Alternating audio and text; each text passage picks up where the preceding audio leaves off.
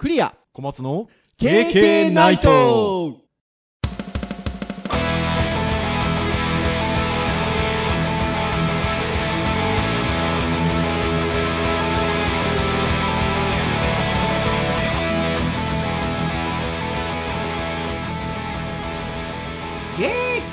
ナイト。はい。ということで第363回の配信でございます。お届けをいたしますのはクリアとはい小松です。どうぞよろしくお願いいたします。はいよろしくお願いします。はいということで、まあ、通常通りに配信がされておれば、えー9月1日木曜日ということでございまして9月に入りましたね私たちの小さい頃はあの9月1日が始業式でしかもあれですよね。防災の日かなんかですよね。9月1日ね。そうですね防災の日ですね。なのでなんかなんか始業式行くなりなんか防災訓練してたような記憶が。うんなんかちっちゃい時ありますね。そうですね。サイレンとかもやってましたね。ねえっていう感じですけど。まあねあの配信の中でも何度か言ってるかなと思いますが最近はね割と早めに始まりますもんね。まあ学校さんによってはちょっと早めに始まったうりしますん。ねですのでうちの娘ももうすでに学校始まってますし、はい、先生のところのお子さんも始まってらっしゃるんじゃないかなというふうには思いますが、まあ、9月1日ということでございますよ。はい。私はあの Facebook の住人と時々言ってたりするんですが はい。あの Facebook が割とあの何年前のみたいな感じでアナウンスをというか何年前の今日はこうでしたよみたいな投稿こういう投稿してましたよみたいなことをあの知らせてくれるんですけどまあもうこのあのこの数日っていうんですかあのこの収録をしている今日もそうなんですけどサマーキャンプ。ああ大体この時期でしたね。そうなんですよね。大体8月の終わりから9月の頭にかけてあのやることがほぼほぼだったのでほぼほぼなので毎年。なのでまああの5年前の6年前の7年前のみたいな、えー花火でウェブっていう文字書きましたみたいな。あのとてもねあのシェアがなされるんであそんな時期だなっていう 思うんですけどできてないんですよね。もう3年ぐらいやれてないですか？そうですね。順調にいってれば今年10年目なはずなので。そうなんですよね。多分あのコロナ禍になったのがまあ20年の春ぐらいからコロナ禍になってますのでまあ COVID-19 とは言ってますけれどもあの19の夏はまだね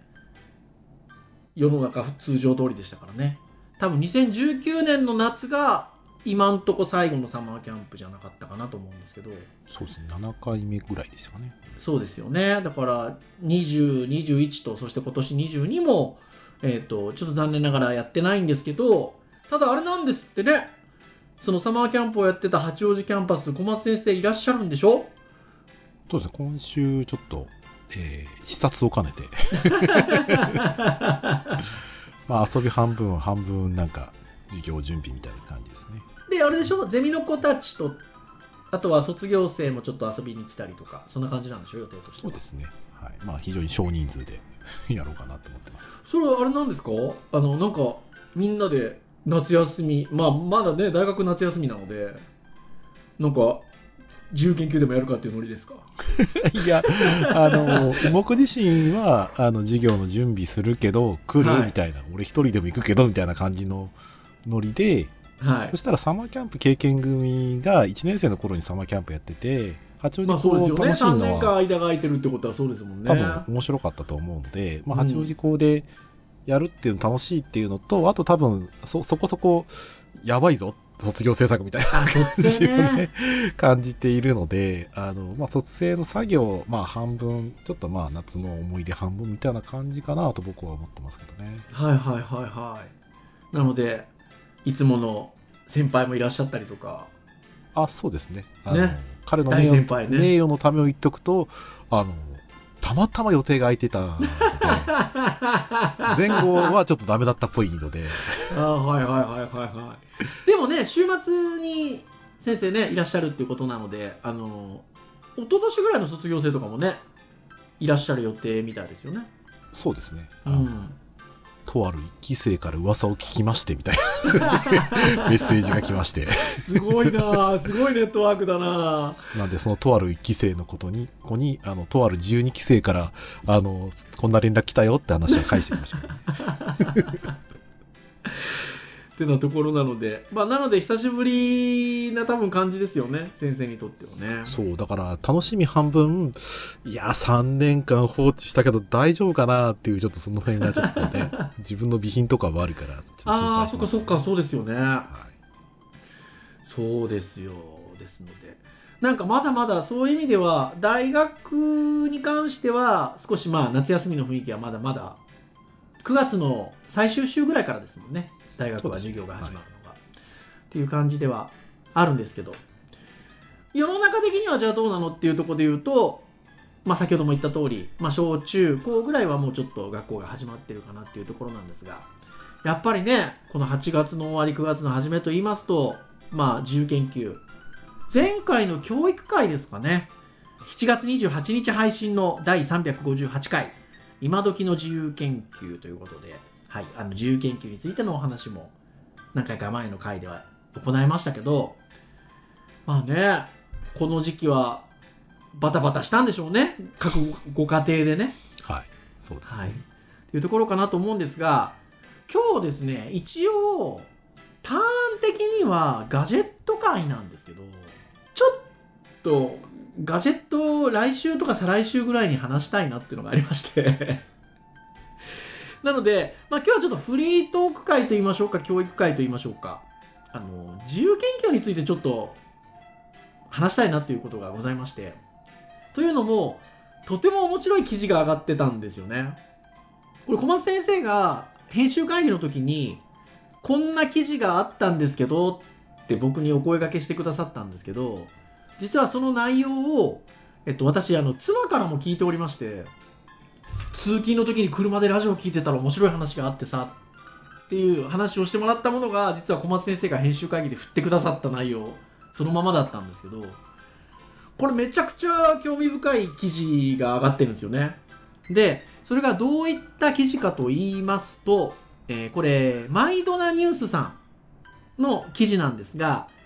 小6娘の自由研究、どうして兄弟喧嘩が起きるのか、夏休み中の100バトルを記録する探求心がすごすぎ、研究者に向いているっていう記事が上がっておりまして、これ、めちゃくちゃ面白いですね。面白いですね。で、多分今の検索キーワードで調べると、あの、いろんなサイトが多分、まとめてる感じだと思います。ですよね。なので、私の奥さんは、ラジオでたまたまこの話題を話してるのを聞いたっていうことだったんですけど、いやー、面白い。で、小松先生が記事を今紹介したマイドなニュースの記事を僕に編集会議の時にシェアしてくださったので、改めてその記事の内容を見てたんですが、これはなかなか面白いということで、もうこの9月の1日配信ということで、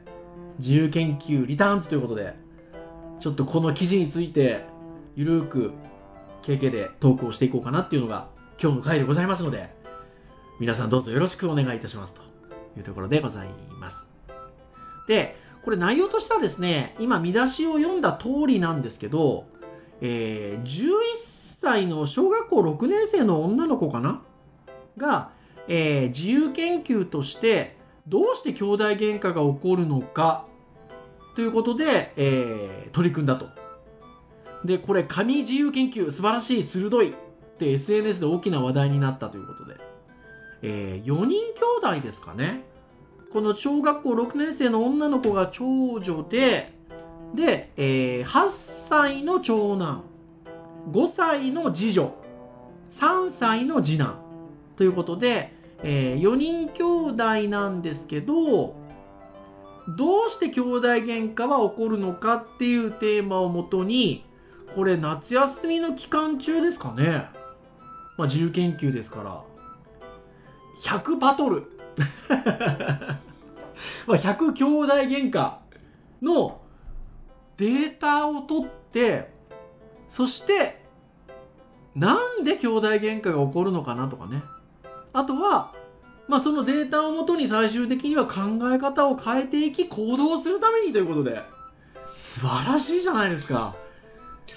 しかも、あの、10日ぐらいで100バトル達成したらしいです。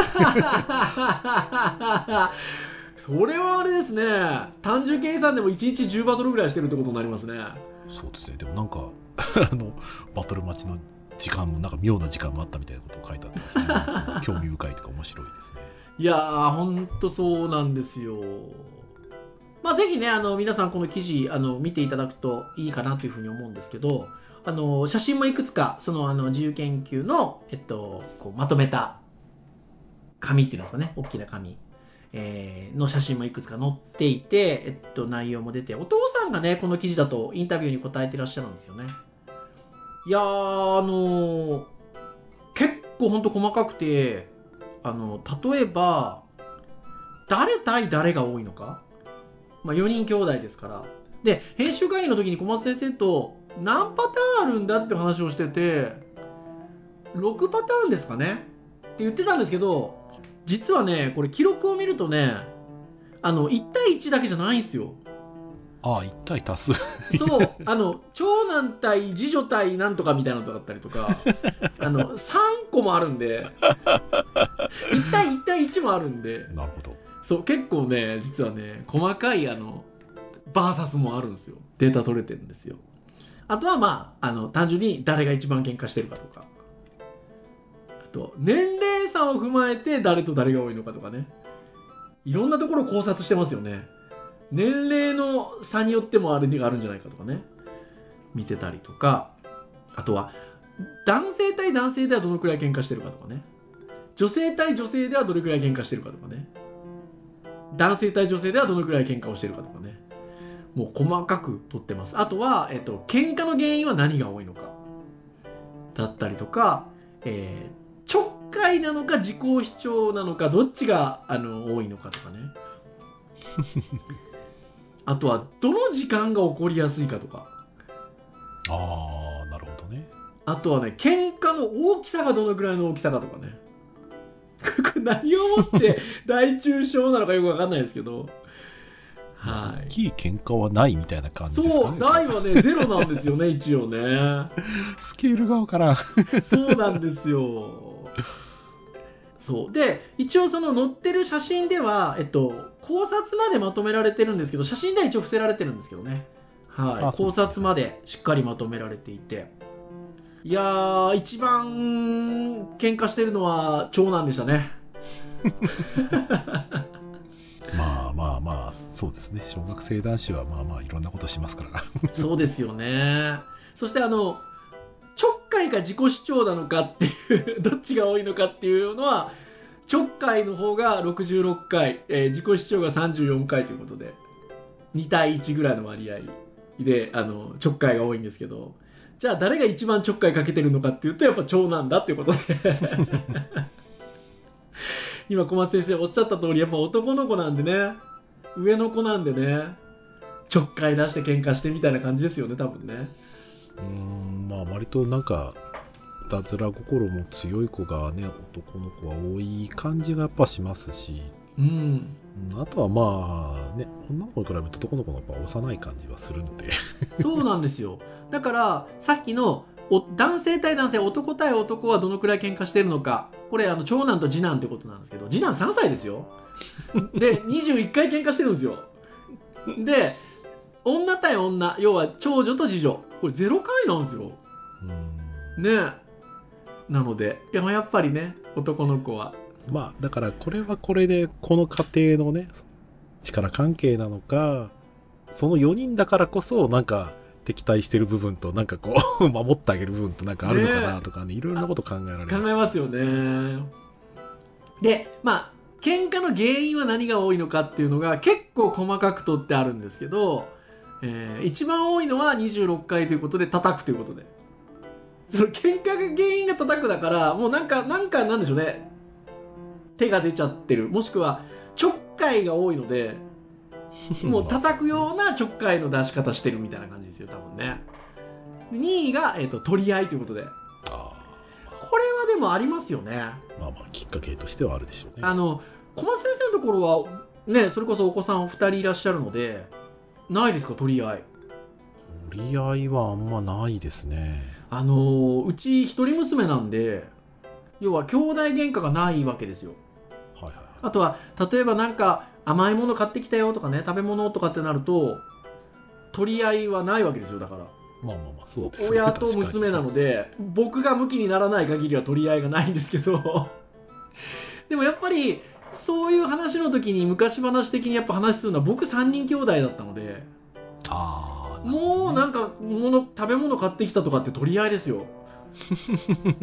だからあのうちの娘には良かったねお父さんはもう取り合いだったよっつって話をよくするんですけどまあそれで言うとねこうやっぱ2位取り合いなんで4人もいるとやっぱ取り合いになりますよ何がしか。ある意味兄弟お互いやっぱり兄弟と認めてるからこそ起きそうな感じはするかもしれないですね。そうですよね。近しい関係なんでしょうねここはうねん。そして、えっと、3位が暴言。えー4位が邪魔をする、えー5位が押す、えー同じ5位が蹴る、はい。ね、7位が物を取るバカにする乗るみたいなところが続いてきていてでまあ1回みたいなのでね 頭突きとか噛むとかね 鍵を閉めるとかねえートイレに入るとかねこれなかなか。なかなかやっぱ子供の目線じゃないと分かんないようなけ原因が結構あるなと思いますね。ねえ。いや面白いですよ。わざと遠くに置くとかありますよ舐めるこちょこちょする。咳をかける。つねる引っかくみたいな。ねいやー面白いですね。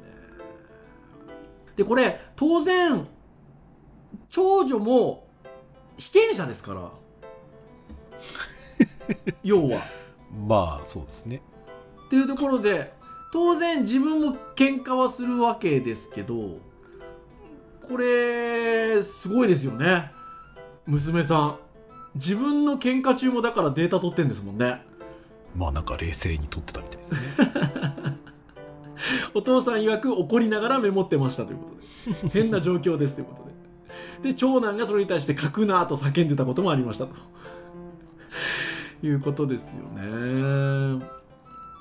いやー面白い。本当に面白いですね。でやっぱり課題発見現状把握分析考察ということで。いやーあの立派な自由研究ですよね。まあそうですね。問題をやっぱりこうなんでだろうなっていうのってなかなか起きないんですよ日常で。だけど、うん。その多分その自分の家族だけしか見てなければあの他のところの兄弟とかって羨む必要本来はないはずなんですよね、うん。多分そこはなんか YouTube なのか、まあ、テレビなのか、またまた他の兄弟なのかを見て、ああなったらいいなっていう多分その願望的なものが多分あって初めて生まれてると思うんですよね。うん。そういうのもある意味、その、こういうことを見て初めてなんとなく察するじゃないですか。はい。そうだ、自由研究どっから生まれるのかなって言われたら、その自分が当たり前と思っていないものうん。当たり前と思ってるものは逆に言うと当たり前じゃないよっていうことを知れば自由研究になるんだなっていう感じはいはいはいはいするので。はいはいうんそう考えるとこのなんかアプローチのなんか見え方っていうのは僕はやっぱ発想しないし、まあ、そもそも当事者じゃないからできないっていうのもあるんですけど、うんまあ、ただなんかこれは面白いなっていうのもあるしなんかこれを分析していくといろんなその面白い自由研究ってなんだろうなとかなんかその着眼点みたいなものが見え隠れするので、まあ、非常にいろんなみものでみものものの考え方として見て楽しいですねこの結果うん。これねでもだから面白い視点なのでなんかね親御さんがなんかちょっとねヒントでもあげたのかお声掛けしたのかなと思ってたらこの記事を見る限りはあの4時のお父様いつ知りましたかっていうインタビュアーの質問に対して夏休みが始まって数日してからですと。それで、えっと、7月末あたりに娘が兄弟喧嘩はなぜ起こるのかをテーマにしようとしていると知り誰と誰が喧嘩して原因と結果のデータを取るところから始めるらしい。どうなることやらということで。もうあの娘さん発信ですよね。だからこう見るとね。うん。まあね、ちょっとそれだそれだけだとしたら相当すごい話ですけど、うーん。細かくサポートはしてないかもしれないけど、もしかしたらお話はちょっと聞いてあげてるかもしれない。そうですね。だからですので一時は喧嘩待ちという変な状態にもなりましたということで。で先ほど小松先生おっしゃった通りでももう10日ぐらいで達成したと。で娘さんは何か終わった後に何とおっしゃってましたかってことも聞いてるんですよね。でそうすると娘はやっぱり長男だったと答えたということで。で、えーお父様は予想通りの結果でも予想通りの結果が得られたという一つのデータは価値があると話しましたということで。これなかなかね。うん。まあう。ん割とね研究やるときにそれこそ仮説とか予想みたいなところって立てるようなやり方もあってであのこれを見る限りはねどっちかというとこのシートの中にはというかあのまとめてくれているこの大きな用紙の中にはあの仮説みたいなところだったりとかっていうのは書かれてはいないんですけどまあ予想通りの結果が得られるか得られなかった得られたということでもデータの価値はありますしね、残念ながらちょっとこう写真の中にはあの収めてないんですけど、えっと、考察をしているのでここが本当は興味ありますけどね。そうですね。たくさん書いてるんだろうなっていうのはわかるんですけど、はい。っていう、えっと、感じですというところで。で、まあちょっとね、あの、お父さんのツイッターの元のやつ見れないかなと思って見たんですけど、うん。まあ多分今、鍵アカウントで、あの、知り合いの人しか見れない形にしていて、うん。そこに対して結構テレビとかメディアが、あの、なんでその辺の情報をいただけま、使ってもよろしいですかみたいな結構アプローチが来てたので、はまあちょっとなんか危機感を感じてらっしゃるのかい。わかんないんですけど、うんまあもしかしたら別にもともとそうだったのかもしれないんでうすけど、ん。まあまあちょっとあまりたくさんアプローチするのはちょっと、もしかするとちょっと良くないかもしれないですけど、うん。はい、まあ一応なんかそういう感じではありました。ですよね。で、やっぱりね、家族で共有する夏休みの面白い思い出になったっていうのがやっぱり感想で、で、あの、コメントももらってるんですよね、この長女の方がね。終わった後のコメントとして。で、このコメントがお父さん、お母さん、長男、次女、次男。いいですね、それぞれにね。お父さんはコメントとして全ての親が気になる疑問に対して興味深いデータが取れましたねということで年頃の男の子がキーポイントですねということでまさにさっき小松先生おっしゃってましたけどやっぱ男の子はね、まあ、このぐらいの感じだとちょっとちょっかい出したりとかね感じかなというところ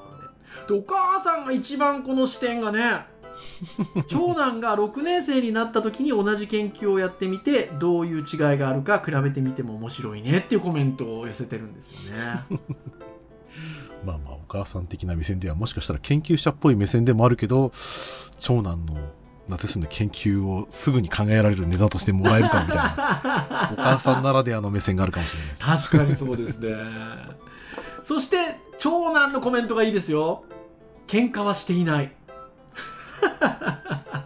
うん、まあでもこれもしかしたら本心かもしれないですね。うんねえ本人はその喧嘩をしてるつもりじゃなくて、いや、だってっていう コミュニケーションの中で生まれた内容のことだと、ね、ただの主張みたいなところで別に喧嘩はしてないよみたいな。まあね、確かにね。まあ、だって、喧嘩の喧嘩と定義が何かにもよりますけどね。大中小で大はなかったわけですからね。長長女の見見立てとしても。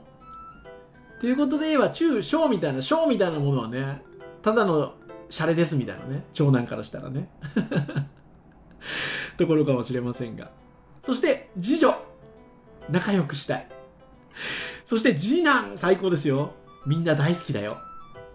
3歳ですからね。で僕はこれ自身はすごくこう微笑ましく見ていたんだけどこのさこの記事の一番最後のところをね見るとねあお父さんなりのこう配慮がやっぱり見えて、はい。そっかそういう確かに見る人もいるかもしれないなっていうのを書かれているんですよはい。まあ、それがあのあの結局その喧嘩をねテーマにしているので、はい。その旗から見てその仲が悪いのかみたいなね感じではないですよってことが書かれていて、うん書かれてますよね仲悪いですよはい。そっか、こう、傍から見て面白がってはいいんだけど、ややもすると、その、ちょっとね、喧嘩をたくさんしている人たちをこう、揶揄しているようにも見えちゃうかもなと思うと、そういう視点もやっぱりね、当事者としては大事だよなと思ってあ見てましたね。研究とかね、そういう考え方だけで見ちゃうと非常にただ面白いし、あの、微笑ましいで済むんだけど、まあそこは人によっては、こんなに喧嘩するのあ。かか、そういうふうな見方すんのかな まあ本人仲悪く見えたらこうちょっとねあの辛いですって書かれてるうん、辛いのですが、ということで。なと思って特に長男、長女はとても仲良く楽しくやってますということでね。ほとんどの方は多分ねそういう見方しないと思うんだけどしないと思いますよ。うんただまあこの方書かれてるような見方する人もまあこんだけたくさん見られてるとねいるかもしれないなところはありますねうーん。いやー、とても面白いですね。多分だから、自分も3人兄弟だったので、取ってたらですよ、データこうやって。やっぱこのぐらいやってますよ。10日で100バトルぐらいは多分。これでも、やっぱり、ツイート、まあもともとね、お父様がツイートされてるんだと思うんですけど、えっと、24.5万件のいいねがついてて、まあでね、さっき多分ね、小松先生おっしゃった通り、ちょっと大きかったからひょっとしたら今閉じちゃってるのかもしれないんですけど、で、まあリプライもたくさんついてるってことなんですけど、もうどのリプライも楽しくて一つに絞れないということで、みんな子育ての戦友なんだなと思いますということで、お父様おっしゃっていて、やっぱこういうことが、あの、各ご家庭であるわけじゃないですか。特に夏休みはね家にいる時間も多いのでなのでご夫婦でどんな会話をしてますかってことに対してはデータや得られた考察を見て2人で感心していて反省する面もあるしまあなかなか思い通りにならないのが子育ての楽しいところなので他の家庭の状況も見てみたいねと話していましたってことで いやでもこれは本当そうですよね。いやーとても素晴らしいですね。研究者にね向いてますよ。見出しの通りそうだからねあの今回ねこれある意味小学生の自由研究の話ですよでも。はい。でもまあでも大学生でもここになんか見習うヒントみたいなものがなんかありそうだなありますよね。しますよね。あのーちょうど編集会議の時に話をしてたんですけどうちの娘が中1なんですけどやっぱりあの自由研究みたいなことをやらないといけなくてやってたんですけど質問されたんですよ。お父さんと。何だいと、えー。仮説と予想ってどう違うのかっていう質問をされたんですよ。これがですねあの感覚としては分かってるんですよ。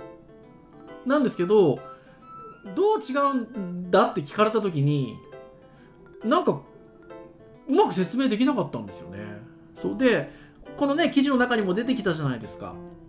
長男が一番だろうっていう予想をしてて予想通りだったっていうさっきね話が出てきてましたけどじゃあその予想と仮説は何が違うんだっていうことで聞かれたので調べましたよ私だから。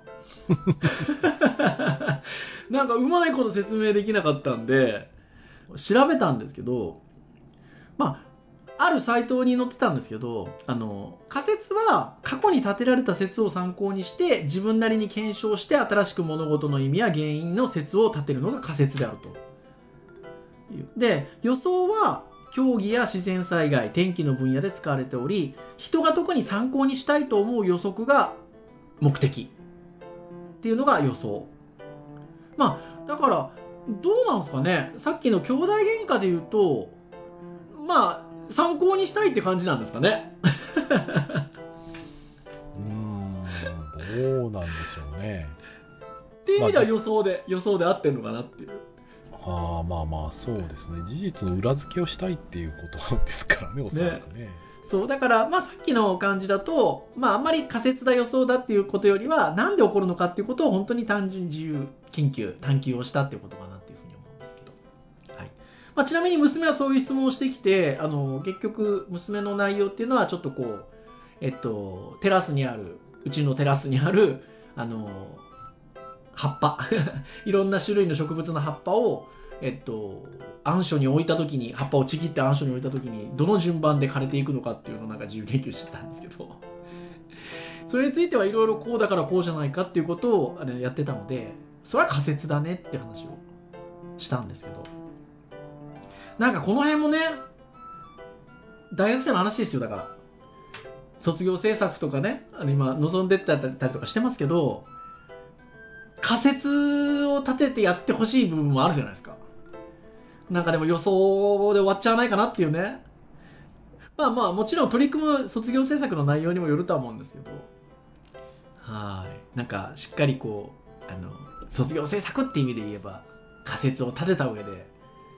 なんか結果に臨んでほしいなっていうのはちょっとなんか思ったりもしましたよ。こういう自由研究をこの見たりしても、そうね。うんまあ割とその仮説を立てるっていうことに、まあ、慣れてないんだなっていう感じをやっぱりうんしますね。まあでやっぱり予想になってる部分もあるかもなっていうところはうん気になるところはありますね。まあ、そこはちょっと気をつけていってあげないといけないです。ねまあでもこのぐらい興味深ければもう全然関係なくなっちゃうんですけどね まあ兄。弟喧嘩みたいなもうなんか仮説予想とかって、まあ、どうでもいいとは言わないですけどまあここのね探求自体が面白いですからね。とても興味深い記事でございました。ぜひあの皆さん、えーご覧になってみていただければなというところでございます。以上といたしましょうかね、はい。KK ナイトは毎週木曜日に配信をいたしております公式サイトアクセスをしていただきますとですね、プレイヤーがサイト上にございますので、直接聞いていただけます。そういった形で聞いていただいている方も多いんではないでしょうか。ただし、購読登録サービス等々で登録をしていただきますと、配信されるや否やですね、シュッと最新の回が皆さんの端末にダウンロードされますので、お好きなタイミングで聞いていただけるというところでございます。いろんなテーマでお話をしておりますので、ながら聞きでも結構でございます。えー聞いていただけますと、経験喜びますということで、ぜひぜひよろしくお願いいたします。それでは以上といたしましょう。お届けをいたしましたのはクリアと、はい、小松でした。それでは次回364回の配信でお会いいたしましょう。皆さん、さようならさよなら。